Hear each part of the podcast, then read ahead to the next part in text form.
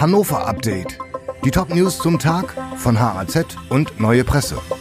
Sonntag, der 17. April. Polizei und Zoll kontrollieren Wettbüros und Shisha-Bars. Ermittler von Polizei und Zoll haben am Wochenende in Hannover, Garbsen und Burgdorf Cafés, Shisha-Bars und Wettbüros überprüft.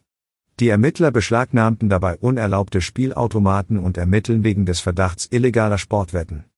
Bei der Überprüfung von 30 Betrieben wurden zudem 150 Verstöße gegen den Jugendschutz sowie das Betäubungsmittelgesetz und das Waffenrecht festgestellt. Hannover Messe startet. Die Hannover Messe ist wieder zurück.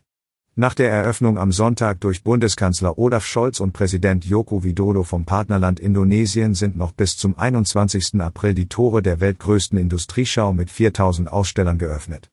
Schwerpunktthemen sind Energiemanagement, die Wasserstoffproduktion oder auch der Einsatz künstlicher Intelligenz in Produktionsprozessen.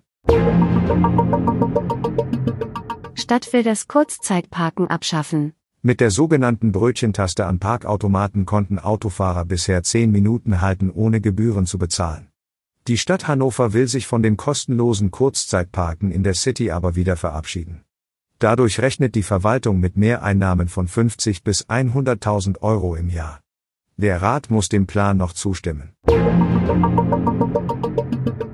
Erdbeerpreise bleiben stabil. Kurz vor dem Beginn der regionalen Erdbeersaison gibt es gute Nachrichten.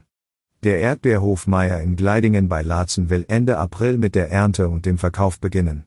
Chef Bendix Meier will den Preis stabil halten. Die 500 Gramm Schale soll demnach zwischen 5 und 6 Euro kosten.